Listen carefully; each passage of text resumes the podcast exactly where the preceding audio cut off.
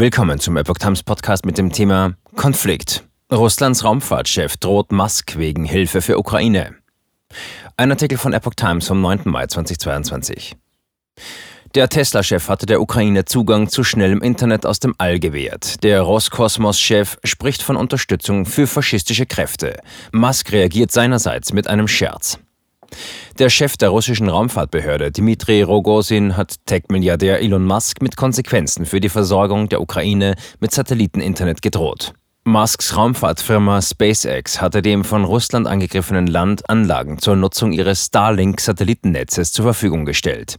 Damit bekommt man schnelles Internet aus dem All.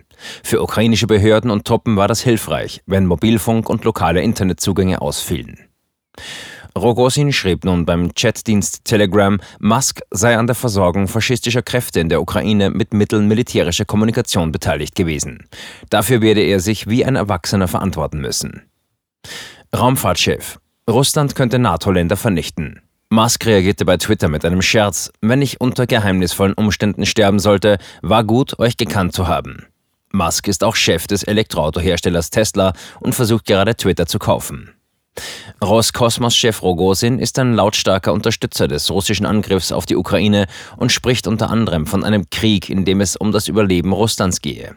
So schrieb er ebenfalls bei Telegram, dass Russland die NATO-Länder in einem Atomkrieg binnen einer halben Stunde vernichten könne, aber wir dürfen ihn nicht zulassen, weil die Folgen eines nuklearen Schlagabtauschs sich auf den Zustand unserer Erde auswirken würden.